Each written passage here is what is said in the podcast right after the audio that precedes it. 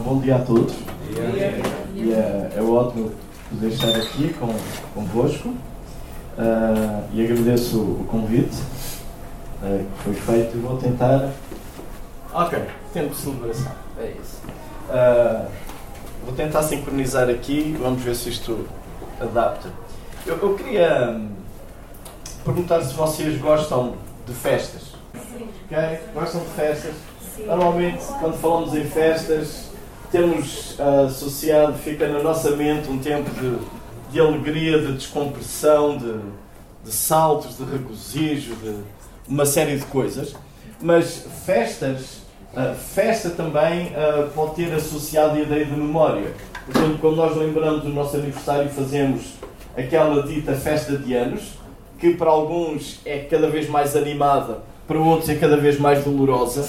À medida que se lembra que conhece alguém que há 20 ou 30 anos estava não sei aonde, uh, nessas situações há as memórias e começam a vir memórias. Os pais lembram, está a celebrar o aniversário dos filhos lembram o dia em que aquele matulão era um bebezinho lá, não é? E, e, dava trabalho quando era bebezinho e matulão agora continua a dar trabalho também. E há uma série de memórias que continuam a andar na nossa mente nas festas. E, e, e, isso, por um lado, pode ser bom ou mau, depende das memórias que nós temos, da forma como nós celebramos, mas em geral nós temos uma necessidade de, de festas, de celebrar, faz parte da, nosso, da nossa humanidade. Uhum. Uh, temos esse tempo de descompressão, de relaxo, de, de diversão, de alegria, e isso motiva. Uh, nós lá na igreja temos tido ultimamente uma dinâmica muito interessante que às vezes até me assusta. Esta semana recebi no WhatsApp que amanhã vai haver um evento possivelmente na minha casa. Uh, e que eu só ia poder estar lá a partir das 5 porque eu iria estar aqui. E a minha esposa disse-me: Vai ser verdade assim? Eu não sei. Só que alguém me telefonou a fazer umas perguntas onde é que eu ia estar de tarde e eu disse-lhe que ia estar no Porto e se calhar só ia chegar cá às 5 horas. Então já está tudo combinado e, e vai haver lá uma festa. Então tem havido um grupo ali que tem estado juntos, isso, é, isso tem sido muito bom, tem sido ótimo essa dinâmica. E um dia, um deles, um desses jovens que ia começar as aulas na segunda-feira seguinte, portanto foi há umas semanas, a partir do meio da tarde ele só dizia amanhã é segunda-feira. E nós continuávamos a divertir e, e, e, a fazer isto e aquilo, e volta e meia ele chegava e dizia: Amanhã é segunda-feira. Então, o problema com as festas é que por vezes elas são aquele momento apenas efusivo, uh, mas que nada mais faz, uh, mas de certa maneira acaba por dar também alguma motivação.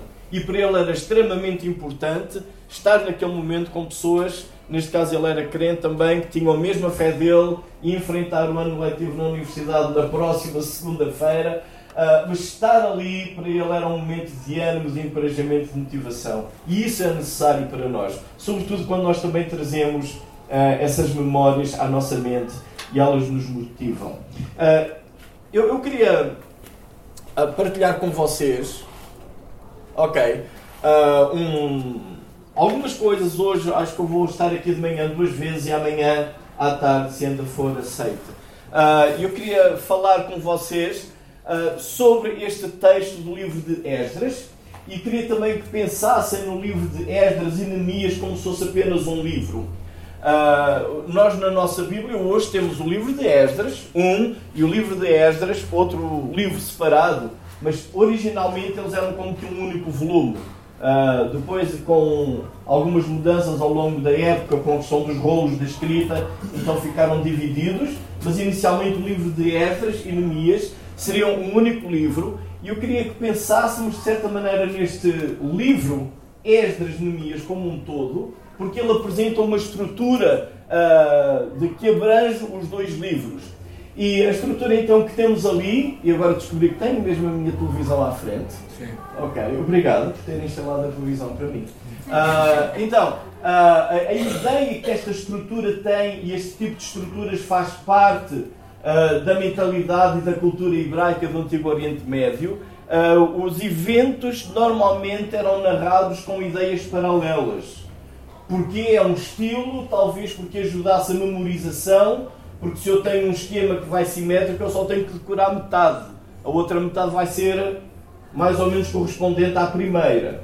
Uh, e nós temos no livro todo esse tipo de estrutura e nos textos que iremos ver hoje também, uh, três capítulos, não vamos ler tudo, mantém a mesma estrutura. Então aqui nós temos ideias paralelas, que é os primeiros seis capítulos de Esdras, eles estão, estão a falar da reconstrução do templo e da restauração do culto ao Senhor Deus de Israel, a Yahvé. E na última parte do livro de Neemias, do 11 ao 13, então nós temos agora também a organização, não do templo nem da adoração, mas temos a organização dos muros, a dedicação ao Senhor e o serviço e purificação. Ou seja, o, do, o livro Esdras Neemias inicia e termina com a organização, a restauração do templo, a restauração do culto e depois o fim também termina com a ideia de organização da restauração. Os muros são dedicados, o serviço é, é dedicado, iniciado,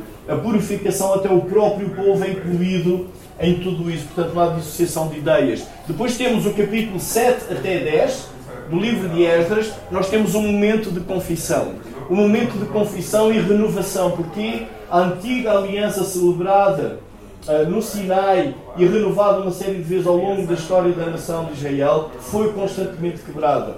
Leiam o livro de Ezequiel e onde notar o lamento que Deus faz. Os pais quebraram a aliança, depois fui com os filhos, os filhos quebraram a aliança, depois fui com os netos, os netos quebraram a aliança. Por aí fora, então há um momento de confissão, de renovação e purificação, mas também os últimos capítulos de Neemias, do 8 ao 10, temos de novo uma repetição da mesma ideia: confissão dos pecados, renovação da aliança, mas desta vez uma ênfase maior. Agora, como a assinatura, vamos. Uh, uh, entretanto, os tempos também mudam e, e, a escrita estava mais envolvida, a coisa estava mais séria. Porquê? Porque tinha-se visto o que tinha acontecido antes. E eu não sei como vocês estão familiarizados com a história de Israel, mas desta vez então achou-se por bem ter a coisa escrita também. E no meio, uma ideia que não tem paralelo nenhum, no meio dos dois livros, o que nós temos, a cidade santa é reconstruída. Este tipo de estruturas eh, dá-nos as ideias principais de um livro e também a ideia central que normalmente neste tipo que temos aqui é o que está no meio, que não tem um paralelo. Ou seja, então podemos considerar que o livro de Esdras, Neemias, todo ele anda em torno de um tema extremamente importante. A cidade santa é reconstruída. Aquilo que havia sido perdido por causa da invasão foi agora, está agora a ser ganho, reorganizado. E isto implica também todo o resto que está implícito aqui. Adoração a Deus, mudança de vidas, compromisso, renovação da aliança, confissão, seja, todos os outros elementos acima e abaixo daquele centro estão implícitos em tudo aquilo. Uh, o contexto que nós temos aqui no, no livro de Esdras e Neemias, uh, não sei se estão muito familiarizados, uh, mas é bom também nós podermos olhar para toda esta história da Bíblia num plano global que eu gosto de pensar como a história da redenção.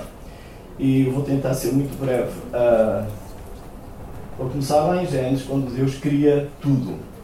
Temos um Deus criador que criou o mundo em que nós existimos. Ou seja, em algum momento da história não havia universo, não havia estrelas, planetas, oxigênio, ar, uh, não havia nada disso, não havia matéria, não havia tempo, havia Deus e Deus criou o nosso mundo. E quando Ele criou o nosso mundo, Ele criou-nos a nós também, seres humanos, à sua imagem e semelhança. E dá-nos responsabilidades. Ele diz: dominai sobre os animais do campo e deu-nos autoridade para cuidarmos deste mundo que ele criou para nós também habitarmos e termos relacionamento com ele. No capítulo 3 de Gênesis, nós temos uma catástrofe terrível que o homem separa-se de Deus, sujeita-se a outro dominador, talvez com a, a ideia de ser igual a Deus, foi em parte o que lhe foi prometido. Se comeres, os olhos vão ser abertos e vais ser como Deus, e vais ficar a saber o mal e o bem. De certa maneira, isso foi verdade, porque o homem já sabia o que era o bem, porque sabia quem era o Senhor, e ficou a saber o que era o mal, não por teoria, mas por experiência. E eu creio que todos nós hoje sabemos muito bem o que é o mal. E talvez o maior dilema não é que sabemos o que é o mal por teoria, mas pela própria experiência. E logo ali Deus dá a promessa de redenção àqueles seres humanos. E dá-lhe uma primeira promessa que diz que a descendência da mulher iria esmagar a cabeça da serpente. Isto é Gênesis 3,15. Estou a tentar reduzir. E estas promessas de restauração, de o homem estar de novo junto com Deus, continuam pelas páginas das Escrituras, no versículo 3 do capítulo 12. Deus promete que, através da descendência de Abraão, que na casa ainda não tinha filhos, todas as famílias da terra iriam ser abençoadas.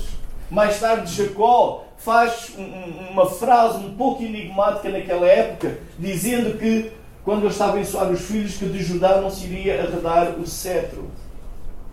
Realeza, um grupo, um pequeno clã tribal, mas essas promessas de redenção, de restauração, de bênção, de homem estar com Deus, do reino de Deus acontecer, continuam a andar nas páginas da Bíblia e mais tarde Deus fala isso ao rei David, numa frase também um pouco enigmática, que começa a falar do seu filho, o seu descendente, que iria ser rei, iria construir a casa, e a nossa mente começa a pensar em Salomão, mas de repente Deus começa a falar do seu reino, não do descendente de Davi, mas do reino do próprio Deus, iria ser estabelecido. E Deus iria ter um rei que seria eterno. E esse rei seria também eterno. E aqui a coisa começa a ficar complicada em termos humanos, porque o reino não é o de Israel, é o reino do próprio Deus. O descendente ou o tal rei será eterno, esse rei também é eterno, e não é um rei, um reino humano, mas diz que é o meu reino e Deus fala assim então.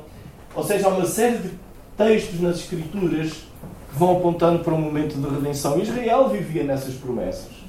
O que acontece? Várias vezes eles quebraram a tal aliança com o Senhor. E Deus foi enviando os seus profetas fazendo avisos. E onde notar, quando nós lemos os, os profetas, e podemos ler profetas de duas maneiras, aqueles que têm os livros escritos, como Isaías e Jeremias, e daí em diante, mas também há profetas que vinham profetizando antes. E nós temos esses relatos de profetas. Samuel, por exemplo, era um profeta, ou nos próprios livros de reis, há profetas que chegam do reino do rei e fazem avisos. Sempre para corrigir e trazer o povo de volta para com Deus. Não resultou, infelizmente, a mensagem dos profetas, é muitas vezes. Sobretudo no que toca ao arrependimento da nação. Logo a seguir a Salomão, o reino divide-se. E o primeiro, o, o, rei do, do, reino do norte, ele decide logo edificar dois touros e dizer: Olha, Israel, este é o teu Deus que tirou do Egito. E dois locais para adoração. E lendo aqueles livros, há uma frase que se repete sobre os, reinos, os reis do reino de Israel, da maior parte das tribos de Israel. Nenhum deles fez o que era correto aos olhos de Deus. Fica o reino ao sul de Judá, que segue a dinastia da casa de Davi. E de vez em quando há uma referência que diz um desses reis e fez o que era correto aos olhos do Senhor. No entanto, Deus foi enviando os seus profetas e o que estava previsto já em Deuteronômio, em Êxodo e por aí fora, se vocês não se arrependerem, se vocês não darem nos meus caminhos, a invasão vem e serão espalhados pelas nações. E isso aconteceu. Uhum. Uh, isso aconteceu uns anos mais tarde. Um, onde é que eu aponto isto? Ok, isso aconteceu uns anos mais tarde. Uh, e houve então a divisão do reino. Temos a queda de Samaria no ano de 722. O reino do norte foi levado cativo, foi deportado para a Babilónia. Não temos nenhum relato de retorno. E mais tarde, em 586, um outro império vem e invade o reino do sul e Judá. A Jerusalém é sitiada, saqueada. Então, eles são também levados. Uh, primeiro, desculpem, foi os Assírios, depois Babilónia. Uh, eu falei Babilônia em cima, eu acho que eu vi qualquer coisa errada que eu disse. Ok? Mas em cima, em 586 eles foram invadidos pelo Império Babilónico, foram levados cativos e depois então temos uh, um período de restauração, de renovação, quando, através do édito do rei Sírio, vocês podem ver isso tanto no livro do fim, no fim do livro de Crónicas, do segundo livro de Crónicas, se forem as vossas Bíblias, o fim de Crónicas é muito igual ao início do livro de Esdras, porque há ali uma transição. Então tem lá o édito de Ciro, rei da Pérsia, portanto mudou de império, eram os babilônios que eram os persas. Os persas, então, há uma ordem de Ciro para que esses povos invadidos pudessem retornar às suas próprias origens, porque eles tinham sido deportados, e no caso de Israel, construir até o templo para Deus. É esse contexto que nós temos aqui uh, nos livros de Esdras de Neemias. Pessoas que estavam exilados num outro lugar, longe da sua pátria, uhum. sem que de repente eles tenham a possibilidade de voltar. E quando eles voltam, os primeiros versículos que nós temos aqui do capítulo 3 são textos uh, que falam uh, de tempo de festa. Uh, eu queria ler então estes versículos, tanto os primeiros do capítulo 3, como também depois no capítulo 6 de, de Esdras, a primeira parte, então, o livro de Esdras. Uh, alguém pode ler, por favor, os versículos 1 a 6? Capítulo 3. Sim. É levantado o altar. Em chegando o sétimo mês e estando os filhos de Israel já nas cidades, ajuntou-se o povo como um só homem em Jerusalém. Levantou-se Jesua, filho de Josadac, e seus irmãos sacerdotes, e Zorobabel, filho de Sealtiel, e seus irmãos, e edificaram um altar do Deus de Israel, para sobre ele oferecerem holocaustos, como está escrito na lei de Moisés, homem de Deus. Firmaram o altar sobre as suas bases, e ainda que estavam sob o terror dos povos de outras terras, ofereceram sobre ele holocaustos ao Senhor de manhã e à tarde. Celebraram a festa dos tabernáculos, uhum. como está escrito, e ofereceram holocaustos diários, segundo o número ordenado para cada dia. E depois disto, o holocausto contínuo e os sacrifícios das festas da lua nova e de todas as festas fixas do Senhor, como também os dos que traziam ofertas voluntárias ao Senhor. Desde o primeiro dia do sétimo mês começaram a oferecer holocaustos ao Senhor, porém ainda não estavam postos os fundamentos do templo do Senhor. Continua? Okay. Não, tá, tá bom, tá bom. Uh, é interessante uh, e eu queria aqui destacar uh, que eles então começaram a celebrar, já estava a olhar para o capítulo 6, mas no capítulo 3 então eles começaram a celebrar a festa dos tabernáculos. Diz o versículo 4: Celebraram a festa dos tabernáculos como está escrito e ofereceram holocaustos diários, segundo o número ordenado por cada dia. Depois disto, o holocausto contínuo e sacrifícios das festas, lua nova, de todas as festas fixas do Senhor. Notem que há aqui um destaque para a festa dos tabernáculos, mas havia também outras festas, outros tempos de comemoração começaram a ser lembrados e celebrados durante este período. Então vou pedir agora para alguém ler uh, o capítulo 6, do, 20, do 12 ao 22, por favor.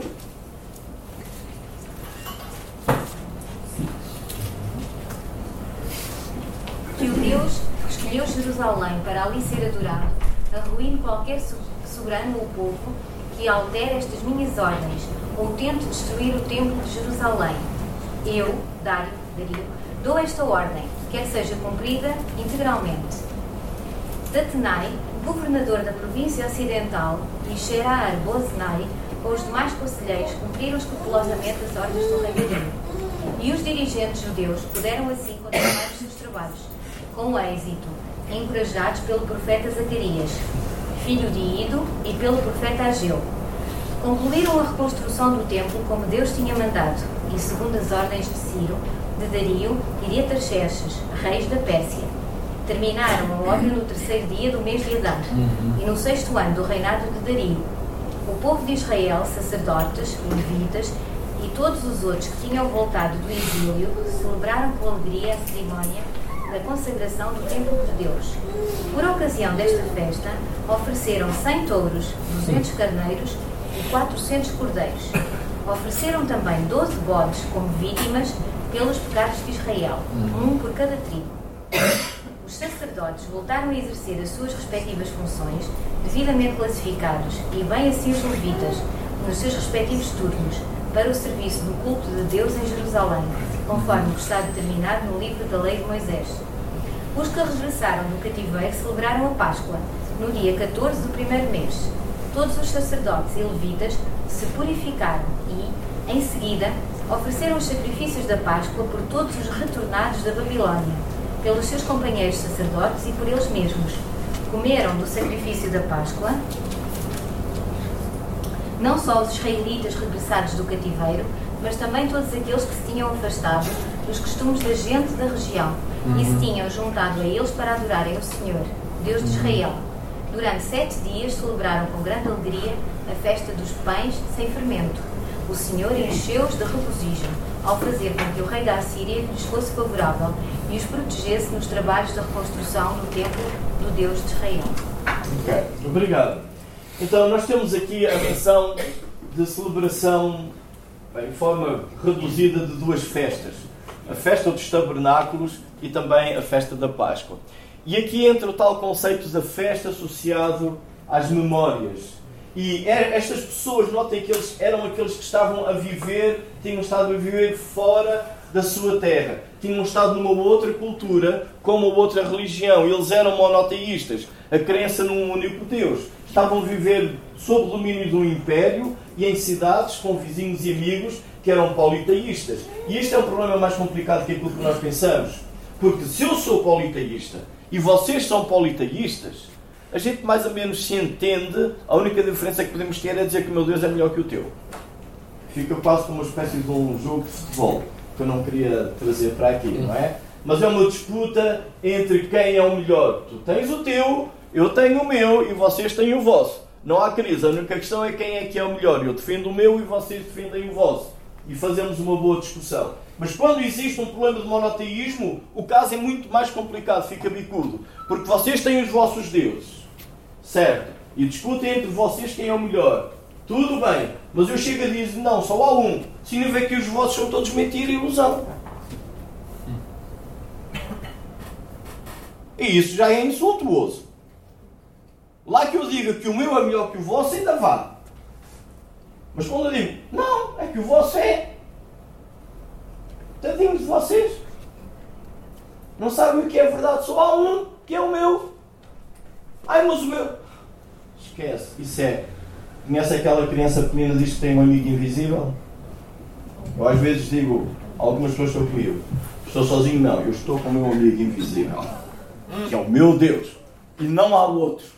E é real. E estas pessoas viviam nisto, imaginam o que é viver com esta convicção de que há um ser que os ama, que cuidava, um sentimento de alguma forma de culpa que eles tinham porque sabiam que estavam exilados por causa de terem abandonado o Senhor. Agora vem o decreto real, têm possibilidade de voltar, eles regressam. E ao celebrarem estas festas, têm memórias. O que era a festa dos tabernáculos? Era uma festa uh, que, que tinha como que dois tipos de memória, que implica também momentos de gratidão. Um deles é que esta festa trazia à memória o tempo do deserto. O tempo em que eles não tinham alfaces, nem batatas, ou aipo. Eles tinham basicamente maná. Não tinham casas.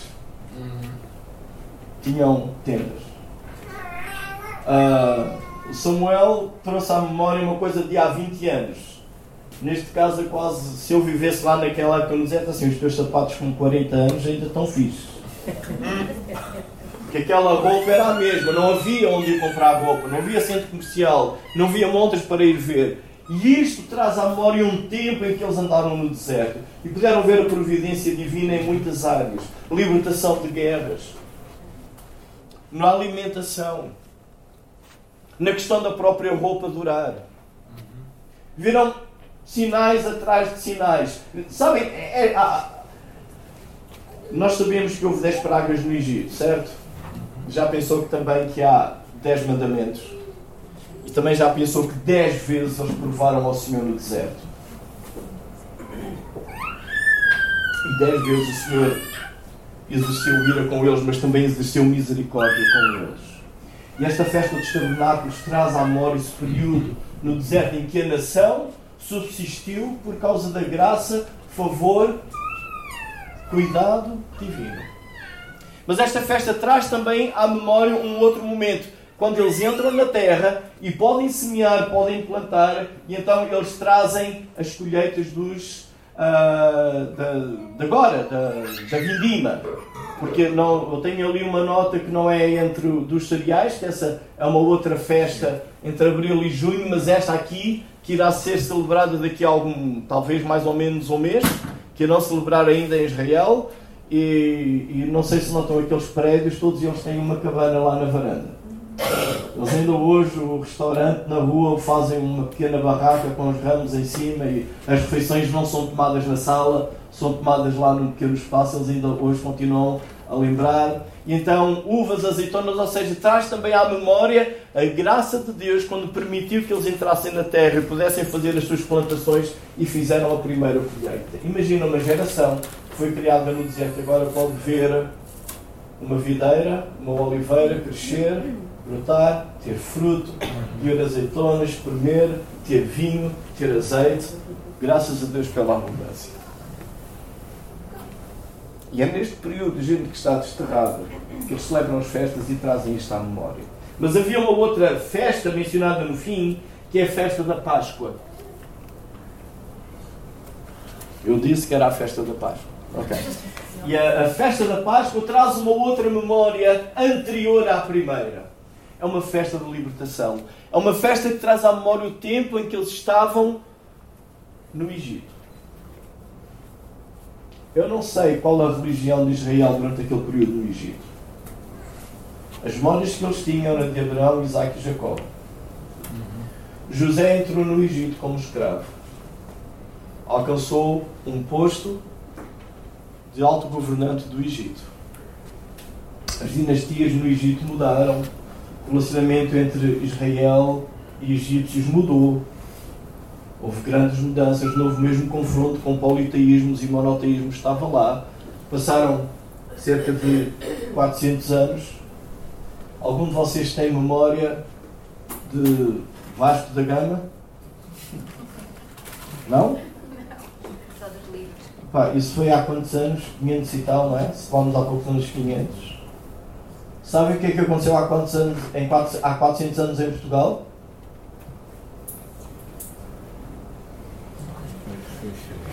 Ter acontecido bastante coisa, de certeza. Mas qual é a memória que temos? Fica tudo muito vago. As últimas histórias que temos nas Escrituras era o Senhor a falar com José, José a falar com os irmãos, trazendo à memória, José mesmo trazendo à memória, como o pai tinha dito: os meus ossos não vão ficar aqui, quero que levem para a terra. José também tem o mesmo pedido. E fica aquelas pessoas, 400 anos, o que é que eles sabiam de Deus? Não faço ideia. Que livro eles tinham para ler da- das Escrituras? Não sei o que é que eles tinham. Mas é interessante quando chegamos à altura, no início do êxodo, e fala das parteiras que teriam que deitar os meninos ou matá-los, elas não fizeram porque elas temeram ao Senhor. Não sei o que é que andou ali quatro- 400 anos, mas aquelas mulheres tinham alguma memória de Deus e temeram ao Senhor. Qual era o Deus de Israel naquele período? Eu te confesso que eu tenho dificuldade em entender. A Bíblia não diz. Mas havia alguma memória de quem era Deus. E Deus levanta aquele homem Moisés e ele liberta o povo. E há aquelas pragas, há aquela saída tremenda na questão do Mar Vermelho. Mas há um coração duro também ali no interior que logo a seguir vai resmungando, vai, vai criticando. E a saída não foi fácil, porque cada vez que Faraó, que Moisés ia falar ao Faraó para o povo ir, o Faraó dizia que sim, depois dizia que não e apertava cada vez mais o torniquete, não é? E, e imagina, se a gente andasse ali no dia a dia, ó Moisés, eu não sei o que é que mandas para aqui a fazer, mas antes que tu vires a gente estava melhor. A gente penava, mas agora a gente pene, chora e arranja os dentes. Era ótimo que se voltasses para Midian andar lá atrás dos carneiros do teu sogro. Foram tempos difíceis. Nós às vezes lemos assim o texto corrido e não nos, não nos apercebemos disso. Mas uma coisa havia esta festa da Páscoa, aquela, aquele momento de libertação. E quando aquele povo sentia à volta da mesa com todo aquele ritual, com os pães, com os copos de vinho, com as ervas amargas, com tudo aquilo, havia uma coisa na memória: nós éramos escravos, fomos libertos. E este momento que estamos a ler em Esdras, Neemias, são estas pessoas com estas emoções que estão juntas e trazem à memória, afinal, quem é Deus. Estávamos exilados? Estávamos. Sob o Império Persa. E estamos agora a fazer uma festa de alguém que também estava exilado, sim, no Egito. E Deus libertou-os no Egito. Libertou? Claro que libertou. Estamos a comemorar isso. Temos aquele cordeiro que vamos comer hoje no jantar. que é a memória do cordeiro que foi usado na última praga. E se hoje os nossos filhos estão vivos, foi porque também há muitos anos lá no Egito os filhos viveram por causa de um cordeiro que foi morto. Isto são memórias de um povo. E sabem, eles ao celebrarem esta festa e estas memórias, isto dá-lhes motivação para continuar. Porque Deus deles da festa lá no Egito era o mesmo Deus agora na festa, na terra deles, depois de virem do exílio e ainda nem terem templo, nem muros, nem nada. Mas esta festa, esta celebração traz memórias e dá-lhes motivação e estimula-os a ter este relacionamento com Deus. Eu queria que nós pensássemos uh, em, em, nós hoje também. Uh, a vida não é fácil causa dos problemas que nós enfrentamos diariamente com saúde, com família, com amigos, com negócios, com finanças, com uma série de coisas, não é? A vida não é fácil. Uh, mas quando nós pensamos neste conceito de reino de Deus, há uma descrição muito interessante que Paulo dá em Romanos 14, 17, que eu queria que alguém lesse. Romanos 14, 17.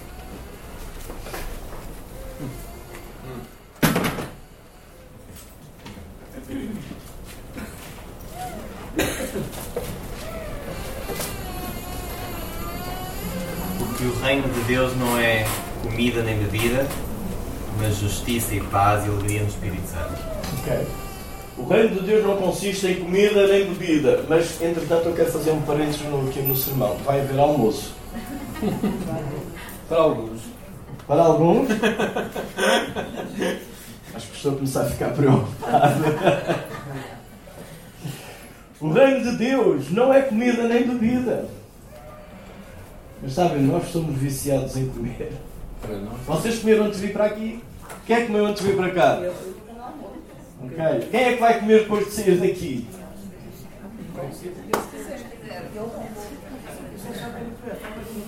E aquele jovem que dizia amanhã é segunda-feira é porque ele ia ter aulas na universidade, porque ele queria tirar um curso, porque ele queria um dia na vida ter uma profissão que lhe permite ter dinheiro para comer e para beber, entre outras coisas. É uma necessidade básica que nós temos. Mas é interessante Paulo diz aqui que o reino de Deus não consiste nisso. Não é que eu vou deixar de comer ou beber, são necessidades básicas. Mas tem uma outra característica que fala do reino de Deus. Qual é?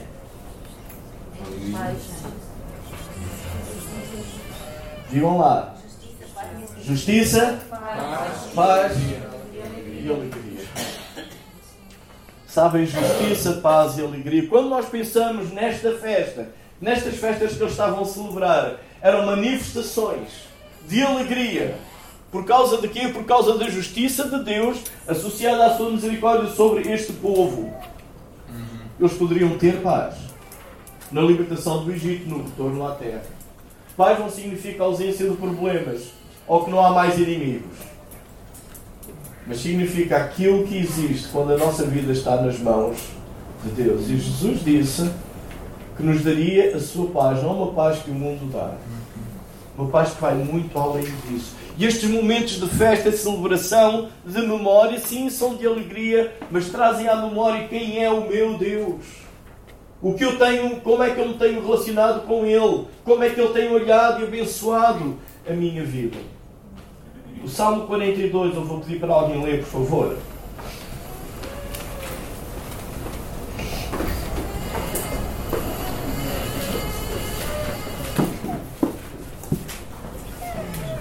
Depois o Salmo?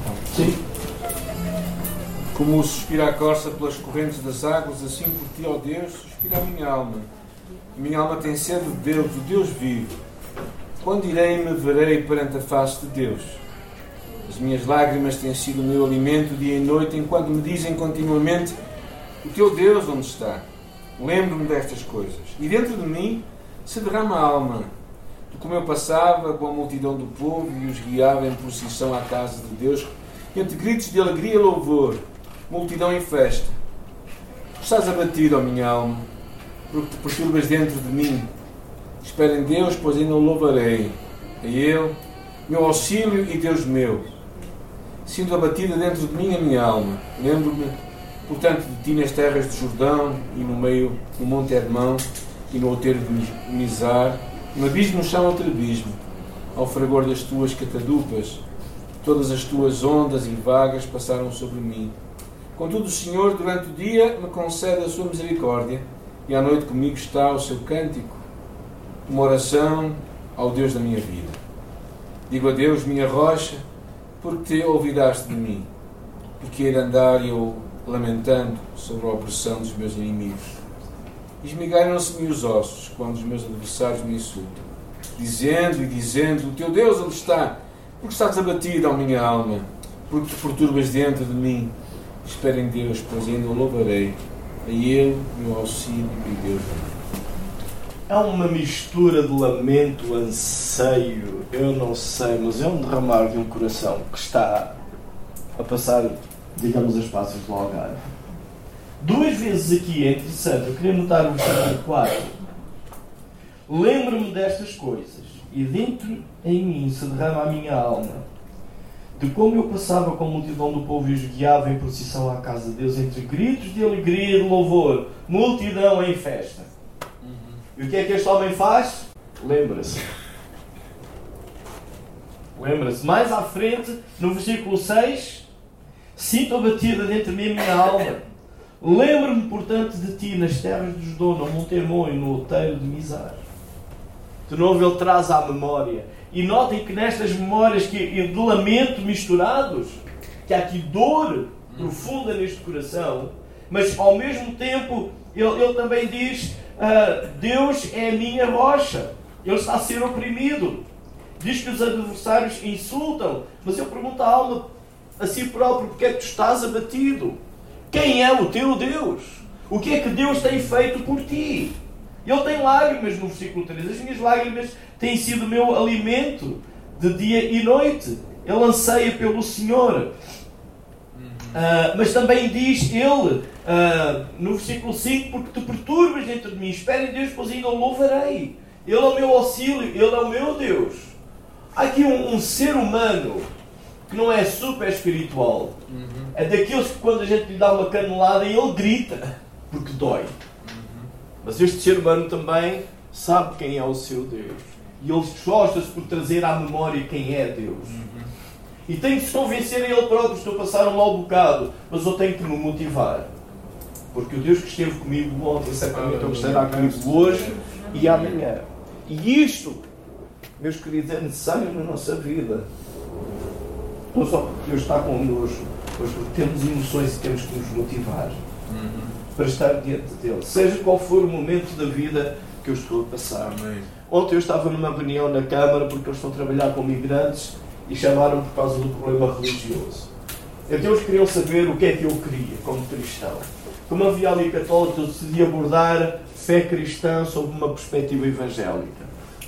De facto, eu comecei lá pelo bom início em que Deus criou todas as coisas. E não estive a falar de, de reformas protestantes e tensões. Nem falei de um Deus que eu creio que às vezes a maior parte de nós tem, que é um Deus filosófico, abstrato, inconcreto, que anda a parar aqui não sei onde, a fazer não sei o quê, uh, com umas pedras na mão, tipo Zeus, quando eu faço basneira lança-me um raio e quando ajudo um idoso a atravessar a rua, então ele dá-me um sorvete. Às vezes quase que existe esse conceito de Deus. Mas Deus é completamente diferente de nós. Nós somos criação dele. Ele não tem nada a ver connosco. A não ser que nós somos criados sim à sua imagem e semelhança. E nós às vezes trazemos Deus para o nosso mundo, não para Ele estar perto, mas para o diminuímos.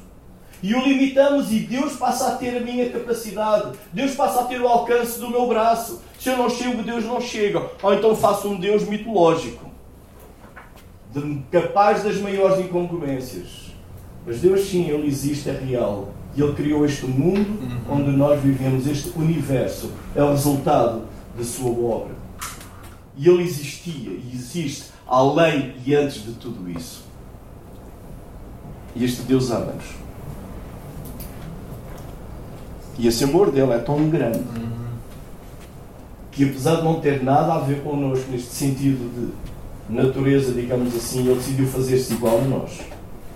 Entrar naquele mundo pequeno que ele criou, naquele universo pequeno, insignificante que ele criou, se compararmos o universo infinito com a grandeza deste Deus, ele entrou nisso e veio para um planetazinho aqui. e decidiu passar o processo de um nascimento e de ser um bebê que precisa de ser alimentado para poder estar perto de mim e de ti. E mais do que isso, viveu o que eu deveria ter vivido em obediência, sem erro. Viveu como um verdadeiro ser humano, com toda a dignidade. E no fim, como que se apresenta diante de um tribunal e diz assim: Eu não tenho culpa nenhuma. Mas não passo de voluntário. E recebo as culpas deles. Recebo a tua culpa. E se tu te juntares a mim, o que é teu é meu e o que é meu é teu. Uma boa troca. Os teus pecados são meus. E a minha vida é tua. Daí é que vem este princípio tremendo que já lá com Abraão, da justificação pela fé. E quando nós pensamos nisto de Deus que nos amou e está perto de nós e quer viver connosco, será que o meu coração entra em festa? Quando eu trago às memórias quem é este Deus? Eu entro em festa, entro em festa diante dele. Porque Ele me ama, Ele morreu por mim, Ele está presente. Mesmo João escreve no seu Evangelho e fala que Jesus disse aos seus discípulos: Não se turbe o vosso coração, eu vou-vos preparar lugar. Não é apenas uma memória do passado, mas é uma memória que é o presente que se irá prolongar para o futuro também. Quem é o, o meu libertador?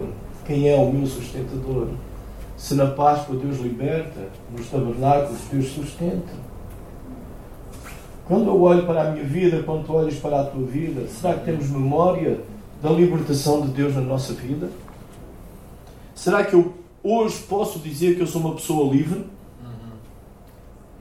Livre das minhas dores, livre dos meus traumas, dos meus erros do passado, daquelas coisas que eu não queria ter feito e fiz, daquelas coisas que eu não queria ter dito e disse.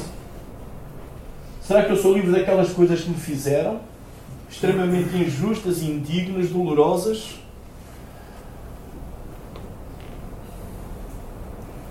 Há uns tempos atrás eu estava a andar de bicicleta e mandei aquilo que se chama um valente trambolhão. Pulei um joelho. Arrancou aquilo que também se chama às vezes xixa. E levou tempo a cicatrizar, porque cada vez que na cicatriz eu dobrava o joelho, aquilo voltava a estalar e eu voltava a estaca zero.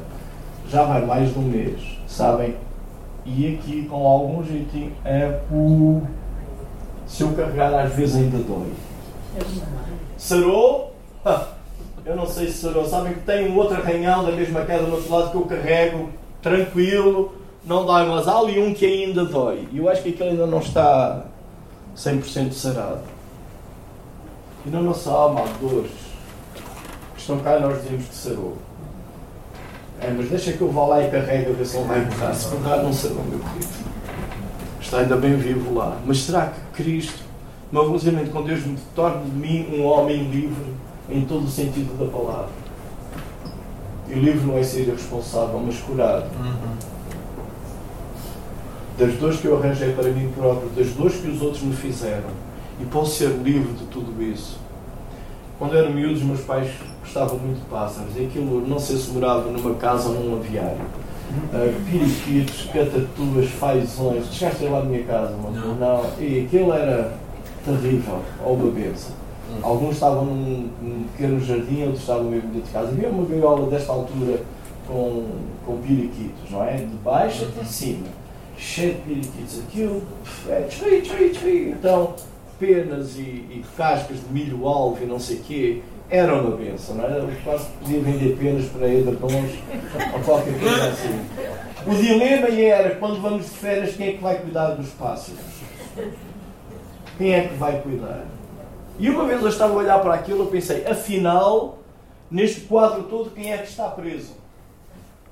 São os pássaros dentro da gaiola ou é a minha família que não pode ir de férias porque está presa por causa dos pássaros?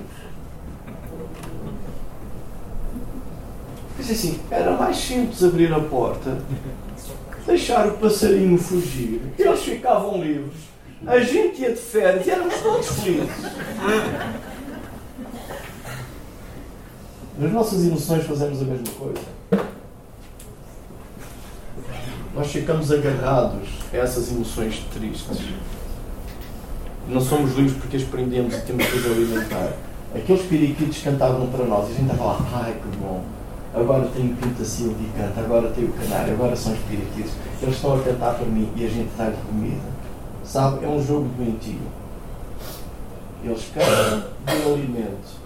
E nas nossas emoções temos o mesmo processo. Ai, aquela pessoa foi tão injusta comigo. Pois foi, tu és tão sofredor. E não deviam ter feito comigo. Pois não deviam ter feito coitadinho de ti. Oh, Paulo, como tu sofres. E nós entramos num ciclo vicioso com nós próprios e alimentamos a nossa própria dor que canta para nós e nós damos mais um bocadinho de comida para ela. E estamos presos neste ciclo. Meu querido, eu dou-lhe um, um conselho hoje. Abra a gaiola. Ok? Deixa a sua dor ir. E depois dê um chute na gaiola. Nisso, receba a paz do Cristo. Vá dentro de Deus e perdoe. Esforce por perdoar quem o ofendeu, perdoa a si próprio daquilo que fez. Chute isso fora. E guarde as memórias de quem Deus tem sido na sua vida. Porque se eu sou livre, se eu, novo, se eu sou nova criatura, se eu sou perdoado, aí eu posso fazer a festa com o meu Deus, porque Ele tem cuidado de mim, Ele libertou-me, Ele sustenta-me. Eu olho para o meu passado e estou livre. Eu errei até hoje, sim, errei muito, meus queridos. Há coisas que eu me envergonho, sim. Eu não devia ter feito nem dito. Não, não devia, não devia ter dito. E também houve gente má contra mim? Houve. Aliás, ainda não sei se a semana passada criei raivas de alguém para mim. E hoje assustei-me quando vi de muletas.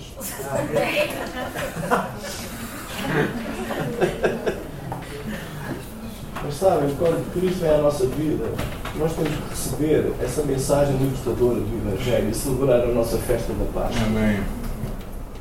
Celebre uma festa da Páscoa com Cristo e diga: Deus, obrigado porque tu me livraste. Esforce. Sabe que isto requer fé, não é emoção. Eu agora estou aqui já meio ranhoso e a chorar. Estou assim, daqui um bocado no almoço é capaz de estar a rir. Há almoço. Sim, Ah, somos assim, mas há uma coisa que se chama fé, que é o crer naquilo que Deus disse. Fé não é crer com muita força que vai sair a totobola. Fé é crer que Deus disse. E se Deus disse, se eu me arrependo, eu estou perdoado. Eu tenho que receber esse perdão de Deus e perdoar a mim próprio. E se Deus me diz que eu tenho que perdoar os outros, é porque eu tenho essa capacidade de perdoar outros. Talvez vai dar aqui um nó no meu orgulho. Vai mexer aqui muito no meu ser. Mas temos que passar por esse processo. E amanhã, quem vai sustentar a minha vida? Do que vai ser o meu futuro, do meu posto, do meu emprego, do meu trabalho, dos meus filhos, dos meus pais, não sei de quê. Celebra a festa, a festa dos tabernáculos. Eu lembro-se que Deus o tem sustentado. E se é preciso andar com os meus sapatos 40 anos, dê graças a Deus. E diga-me onde é que os comprou. Eu sou capaz de ir lá buscar uns também. Deus cuida de si ou não? Tenho certeza absoluta que Deus vai cuidar de si. Tenho certeza absoluta que é uma pessoa nova, livre, descomplexada, fora destas complexidades que a nossa sociedade cria, destes jogos de interesse, de domínios e de poderes e de importâncias e, e não sei de que mais. Estamos livres disso e pertencemos ao domínio do reino de Deus. E podemos, juntamente com Ele, celebrar festas de libertação do nosso sustento, a nossa vida. E sabem quando isso acontece? Isso motiva-nos para o servirmos. Porque Ele é Deus. Amém. Ele cuida de mim. Eu posso chegar diante dele e dar graças a ele, porque ele mesmo agora está a preparar para mim um lugar nos céus. Sim. Queria convidá-lo neste momento a fazer este exercício. E talvez, se quiser, pegue uma folha de papel e escreva o dia da sua festa da Páscoa. Escreva sobre o dia da sua libertação. Se Deus o libertou ou não. Qual é a novidade de Deus na sua vida? Qual é a diferença que faz? O que é que aconteceu na sua vida que fez a transferência do reino? Há pouco alguém orou, acho que foi aquela irmã, eu não sei. Eu estava a orar e vigiar. Mas alguém orou que Deus nos transportou do, do reino das trevas para o reino do Filho do seu amor. Alguma coisa assim, baseada em Colossenses. Isso tem acontecido na sua vida? Escreva. Pegue uma folha de papel e escreva. Eu sou livre porque. Escreva lá duas, três coisas. Se realmente Deus me libertou. Há opressores, ah, volta, vai ler isso. Eu dou-lhe notícias, não vão faltar opressores. Vai ver sempre. Mas escreva. E sobre o seu futuro, o seu sustento, o que vai acontecer daqui em diante, pense nesta festa de tabernáculos. Aquele Salmo 23 que conhece, sabe o que diz? O Senhor é o meu pastor. Eu não sei quem teve a brilhante ideia de pôr lá o, o da Sombra e da Morte. Eu tirava aquilo do Salmo. Estraga o quadro todo mesmo. Mas note que naquele Salmo tem inimigos, estão lá presentes. E tem um, um, terrível, com ameaça de morte. Mas o que tem, não temerei mal algum, porque tu estás comigo. Celebra esta festa de tabernáculos, lembrando, trazendo à memória a providência de Deus em anos de deserto da sua vida que se calhar passou, não sei, antes de conhecer e depois de conhecer. E ao celebrar essa festa de sustento e provisão divina, pense também amanhã. Uhum. Que Deus vai continuar a providenciar, a sua graça vai continuar a estar consigo, a sua misericórdia vai estar a continuar consigo. Você merece? Não, não merece. Mas Deus vai continuar a exercer a sua graça e misericórdia? Vai sim. Porque isso faz parte deste caráter, do caráter deste Deus maravilhoso que nós temos. E diante de Deus, celebrando essas festas, diga assim: Senhor, eu estou aqui, tu tens sido bom para mim, o que eu posso fazer. E propor-me-se a adorar por aquilo que Ele é. E tem sido. Vamos orar. Senhor, eu quero agradecer porque Tu és um Deus libertador, és um Deus sustentador. E se cada um de nós está aqui esta manhã é por causa desta Tua graça. Uma graça que se calhar nós estamos a receber e usufruir, mas provavelmente ainda não conseguimos compreender toda a sua dimensão. Senhor, mas eu oro que o Teu Santo Espírito, neste momento, Senhor, esteja a agir nos nossos corações, nas nossas mentes. Senhor, e que as nossas memórias cantem e dancem ao, ao som daquilo que Tu tens feito em nós. Amém. Graças, Senhor. Podemos também percebermos, Senhor, que é isso que Tu irás continuar a fazer. Aleluia. Graças, Senhor.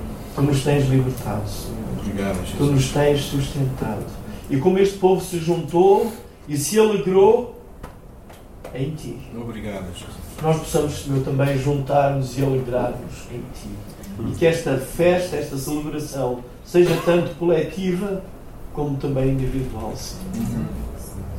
E que Tu nos sais, que sejamos verdadeiramente livres, completamente livres em Ti, disponíveis para estar diante de Ti e cumprir o chamado que Tu nos tens feito. Em nome de Cristo. Amém.